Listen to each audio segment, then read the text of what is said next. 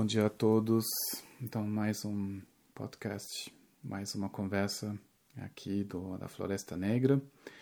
Então, espero que vocês estão bem. Uma pergunta que eu recebi de vocês foi a pergunta sobre as misturas das práticas e o budismo contemporâneo. Uh, com certeza, isso é uma uh, pergunta delicada, né? Também é muito cedo de dar respostas definitivas, né? Como vai ser o budismo brasileiro. Com certeza, uma prática que é budista, uh, fita, ou tem como meta a liberação. Como ela se expressa uh, é uma questão muito delicada a forma ela toma, a cor, o cântico, a melodia, o ritmo, poderia até ser uma coisa hum, que agrada ou que ressoa com a cultura. Talvez com uma cultura brasileira. Mas o que é importante é que não tem como uh, ignorar o fato que uh, uma prática libera, uma outra prática não libera. Isso também é uma resposta né, delicada né, para a pergunta se nós podemos misturar, misturar práticas. Um, a prática budista fita em reconhecer o que cria sofrimento, que é apegar um eu, um ego que não existe verdadeiramente. Se tem um apego a um suposto eu, isso cria sofrimento isso não pode dar um estado livre ou criar algo benéfico. Isso não pode mudar nunca. Os quatro nobres verdades, todas as linhagens budistas, em todas as culturas, em todos os tempos, praticaram nessa maneira. Mas isso também é o ponto mais difícil. Quando uh, nós vamos ouvir na meditação, sim, é delicado porque tem muitos objetivos outros de meditar, de alcançar, será algo divino, a perfeição uh, do feminino, do masculino, uh, tem muitas coisas que vêm mais da yoga, do cristianismo, e aí já começa a ser delicado. O que, como professor do Dhamma, o que eu posso dizer? Eu posso dizer, não, não faça essa prática você agora tem que negar o Jesus Cristo, você tem que negar, será a prática do yoga, não pode fazer mais yoga, umas coisas assim. Então, nós precisamos observar aquilo, nós precisamos determinar o que nós queremos e aplicar o budismo se nós queremos nos libertar. Nos libertar do sofrimento, do apego ao eu. Isso tem que ser claro, senão não vai funcionar. Essas são condições elementar, eh, básica para isso funciona ou não funciona. E nós precisamos admitir que tem outras uh, linhagens, tem outras religiões que têm outros objetivos e alcançam esses objetivos em outras condições. De talvez uma divindade vem uh, em um certo momento e libera ou salva o não sei o que, depois da morte vai para um céu. Uh, eles usam, será, métodos como purificações, métodos como é, uh, cobrança, culpa. Né? Tem, tem muitos, muitos métodos e sempre uh, o budismo na Índia em outras uh, culturas tinha que achar uma postura em relação de ideias que tiveram. Tem muita discussão entre o budismo e o hinduísmo em respeito da pureza, por exemplo. E aqui sim, nós precisamos passar para aquilo, sim, uh, obviamente, com o mais respeito possível, mas temos que alcançar clareza sobre aquilo o que libera ou não. E nessa maneira, hum, o ideal seria de uh, firmemente se decidir se você quer continuar limitado em sofrimento ou você quer se libertar.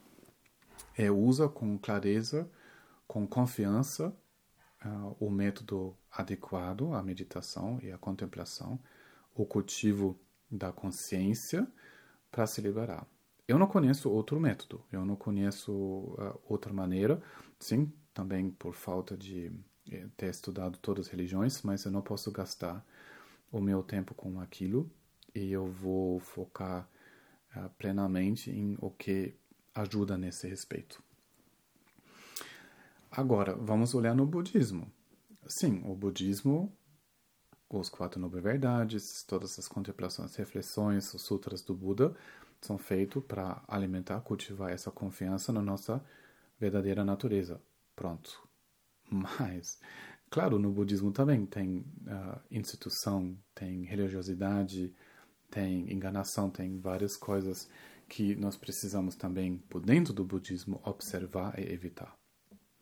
Nós precisamos ver uh, como nós vamos criar os nossos sangues, os grupos da meditação, como nós vamos organizar retiros e encontros para o que brilha. O que tem que brilhar são os métodos e essa, esse cultivo da clareza, o que é proveitoso nesse caminho. E outras coisas nós precisamos deixar.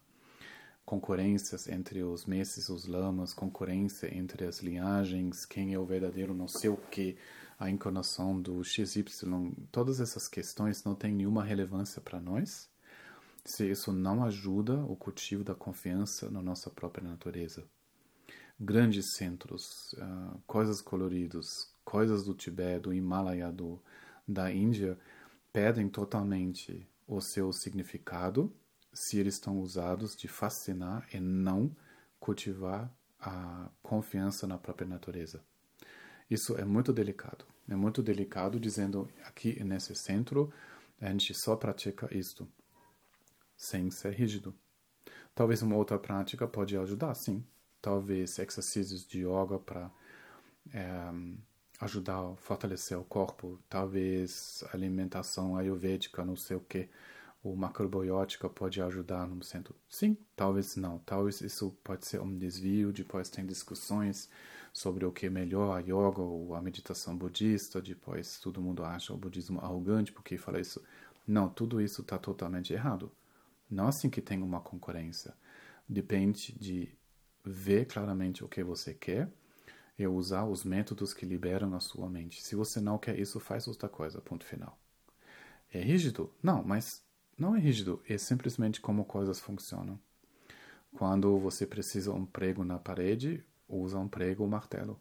Não tenta usar outras ferramentas mais coloridas, mais cheirosas, ou tipo, pelo respeito das outras religiões, tenta de de puxar, empurrar um prego na parede com, será, uma outra ferramenta inadequada, como uma serra.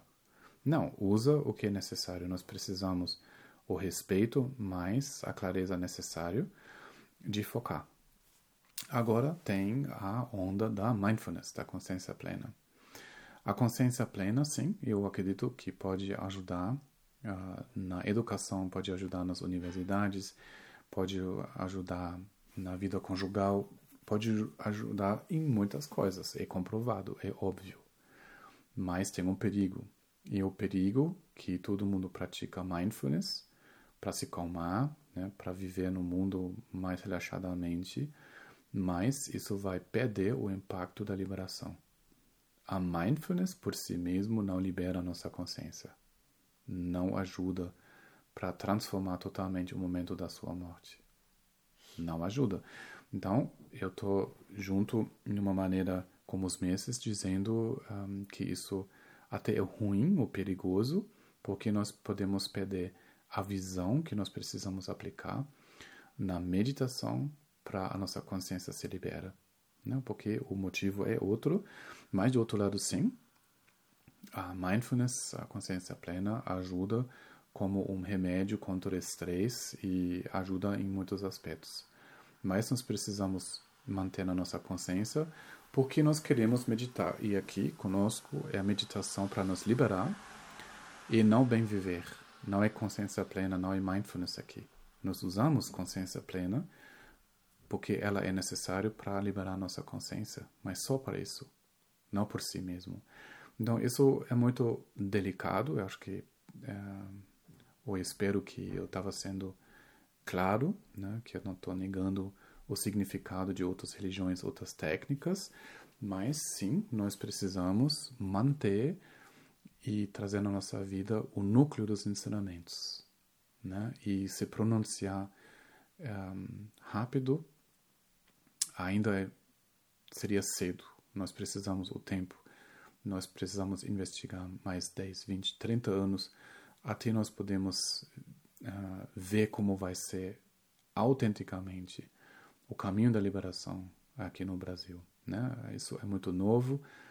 Uh, no Tibete uh, demorou 300 anos, no Japão 600 anos. Isso demora até nós temos uma linguagem que vem do centro da realização e não das preferências culturais ou do gosto da pessoa. Isso é uma coisa muito importante. Então, é, é muito importante que nós tomamos firmemente a decisão de se liberar e a partir de lá outras coisas podem acontecer, mas não antes. Né? Senão nós vamos defender outras ferramentas desnecessariamente, porque a ferramenta tem um outro uso.